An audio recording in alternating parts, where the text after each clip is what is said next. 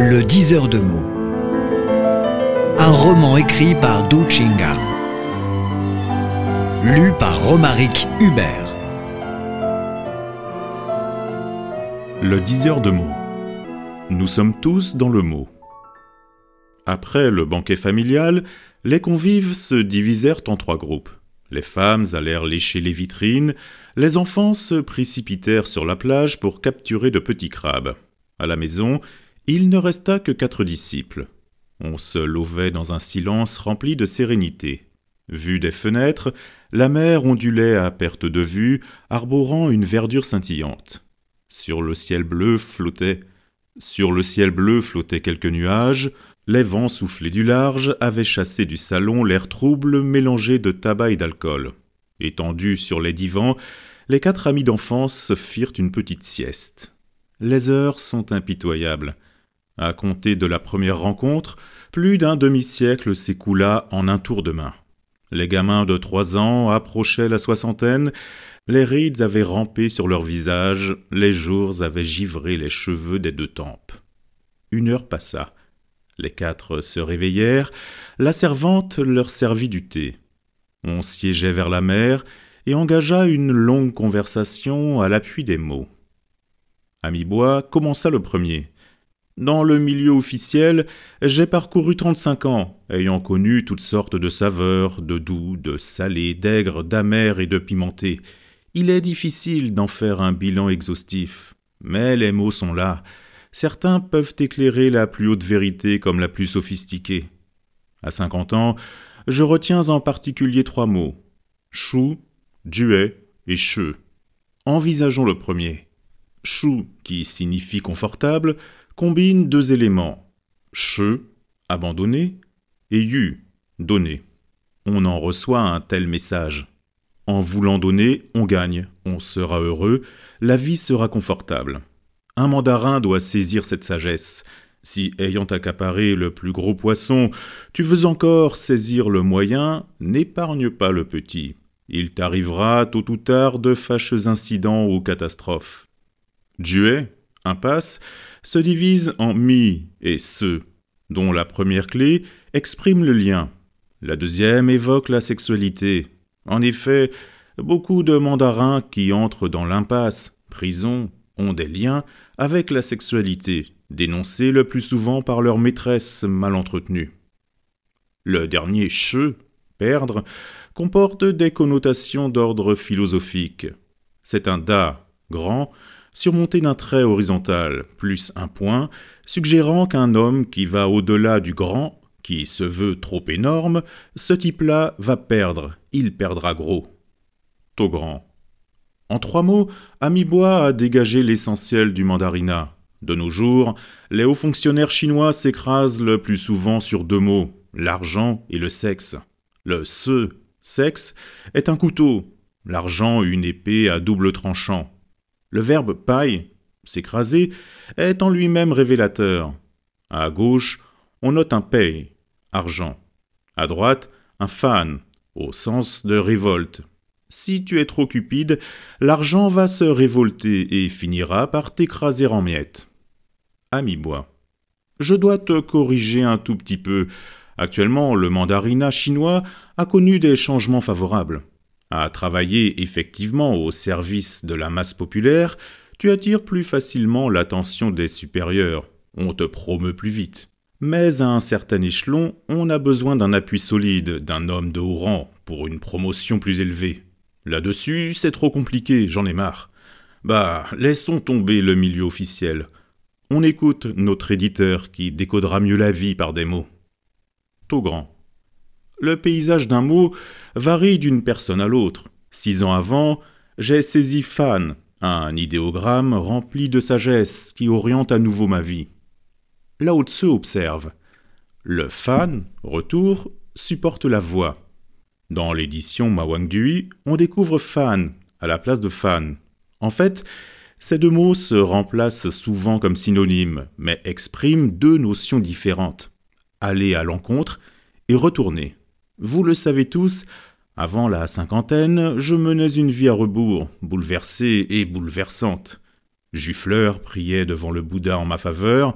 Loin d'elle, je faisais la noce, je faisais la foire. J'avais connu des femmes innombrables. Ça m'a attiré des embêtements et des risques pour ma vie. J'en suis épuisé. Spirituellement, je reste toujours dans le vide.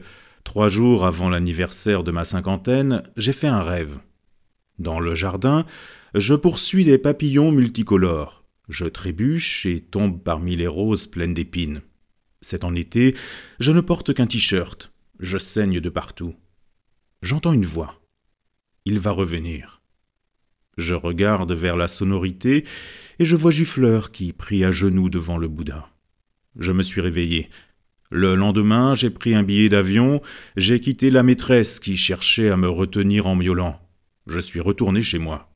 En continuant mon travail d'une autre manière, je suis plus disponible et gagne autant qu'avant. Je recommence à écrire.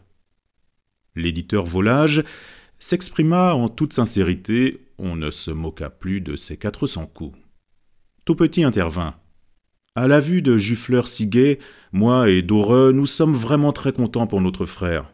Juffleur a prié des dizaines d'années, elle a enfin cueilli le fruit de sa plénitude. Dado.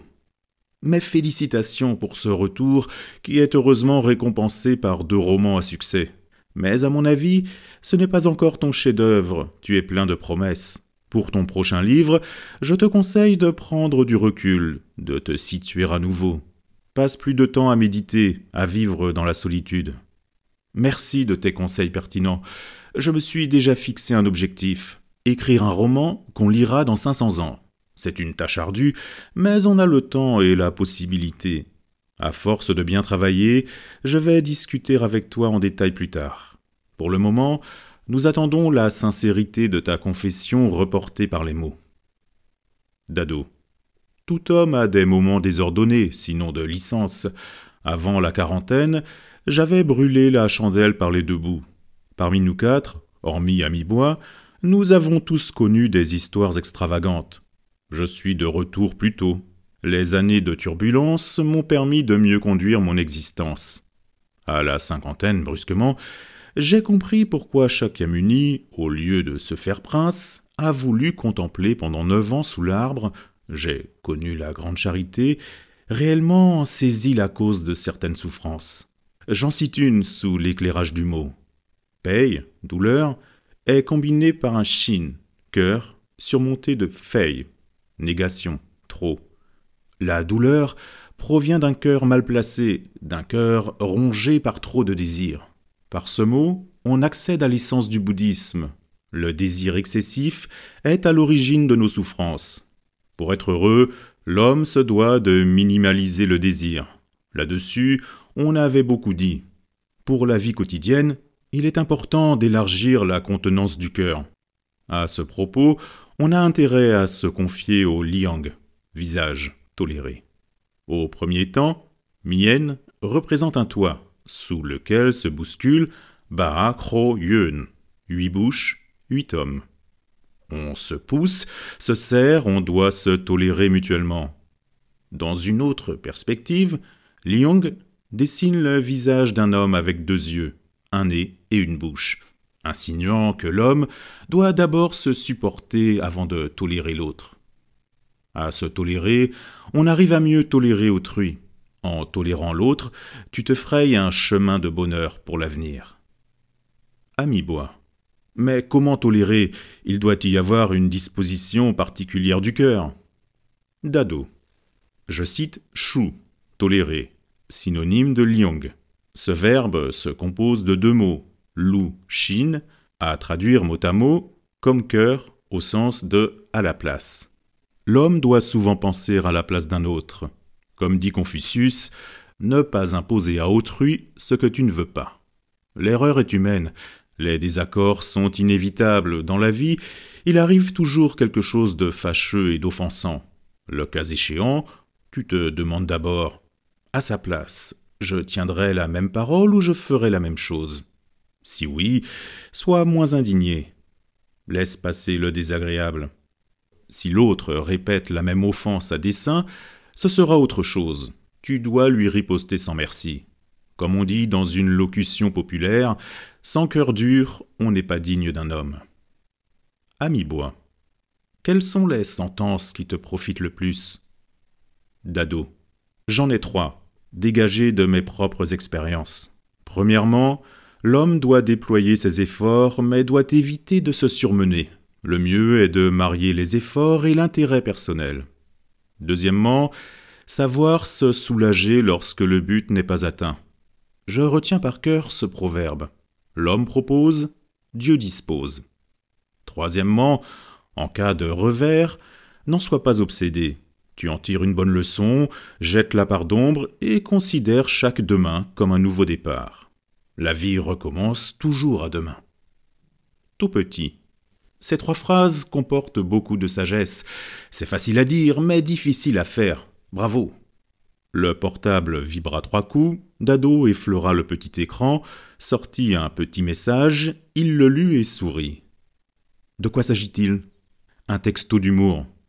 Lis-le pour nous divertir. On a beaucoup parlé au sérieux. Ok, écoute bien. Un homme vient de se disputer avec sa femme. Elle boude. Il est obligé de se coucher dans la petite chambre sous une moustiquaire. L'épouse ne contient pas sa colère, entre dans la chambre avec des ciseaux, elle déchire la mousseline. Il voit un trou grand comme une main, la légitime murmure. Que les moustiques te dévorent et me vengent. L'homme se dit. Bah, cette nuit je m'offrirai en dîner aux insectes vampires. Une heure après, sa femme revient avec du collant, la petite fenêtre se referme. Le mari en est profondément ému. Ma puce est dure en bouche, mais tendre au cœur, elle m'aime profondément. Il a bien envie de lui dire merci, alors que la réparatrice chuchote. Il doit bien y avoir assez de moustiques maintenant, faut pas qu'ils ressortent. On ria à gorge déployée et passa ensuite sur le balcon pour regarder la mer. La nappe bleue sourlait d'une plage dorée de trois côtés, ondoyait sous un vent douillet, deux flocons de nuages se promenaient sur l'azur paisible. La plage était quasi déserte, on distinguait quelques enfants dont Nilla et Dadine qui portaient une robe blanche. Ming devait rester sous le parasol, à lire et à surveiller les deux fillettes. De loin, elles paraissaient comme deux pigeons. Grand déclama. Le tableau qui contient toute la mer s'est plié en deux colombes blanches. L'univers s'anime entre trois couleurs. C'est un vers de Beidao rajouté d'un décasyllabe improvisé par l'éditeur. La servante servit à nouveau du thé. Les quatre disciples s'étendaient sur les divans à regarder le soleil couchant. La mer commença à monter, un vent doux venait caresser les visages enflammés des locuteurs. Au dernier moment, tout petit improvisa. Dado, je te lance un défi, le dernier. Peux-tu clôturer notre conversation par Jong, la fameuse devise de notre village? Dado réagit tout de suite. Ce Jong soutient de Crow, bouche, pareil. Il s'agit de deux jumeaux, ce sont grand et Petit. On y voit aussi une hampe qui étend deux drapeaux glorieux. 600 ans avant, l'empereur Janwen avait prévu qu'il surgirait de Liu Jawan deux jumeaux célèbres. La hampe, c'est Amibois. Regardez bien. Lorsque je déplace le dernier trait horizontal du mot vers le haut, ça compose che. Ami-bois étant plus âgé que les jumeaux, il faut lui accorder un jang, aîné. Les deux éléments combinent che jang, le maire. C'est la fonction d'ami-bois. En ce qui me concerne, jong est formé par yi, un, et kro, bouche. Yi symbolise s'ériger, je suis enseignant, je m'établis par la bouche. Nous sommes tous dans le mot. La vie est structurée par les caractères. C'est la septième fonction du langage. Ayant bu une gorgée de thé, Dado reprit. Au dernier moment de sa vie, Maître Liu m'a légué un guei, qui est aussi surmonté d'un jong. À cette heure, je découvre dans ce testament un conseil plein de sagesse.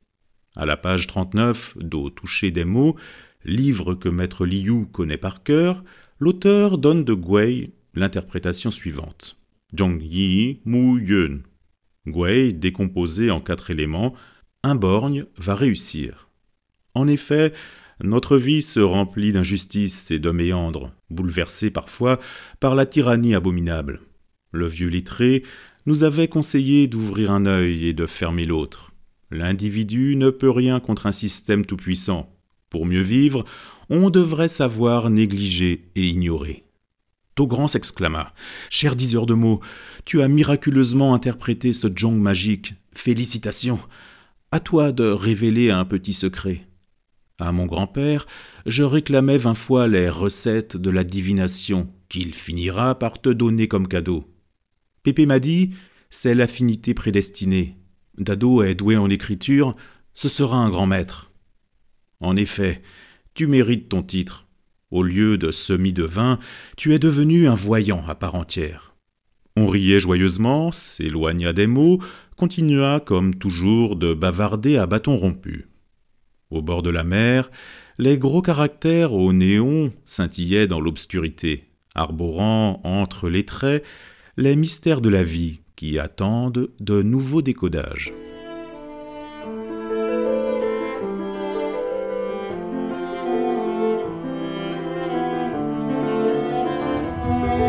Le diseur de mots. Un roman écrit par Du Chingal. Lu par Romaric Hubert.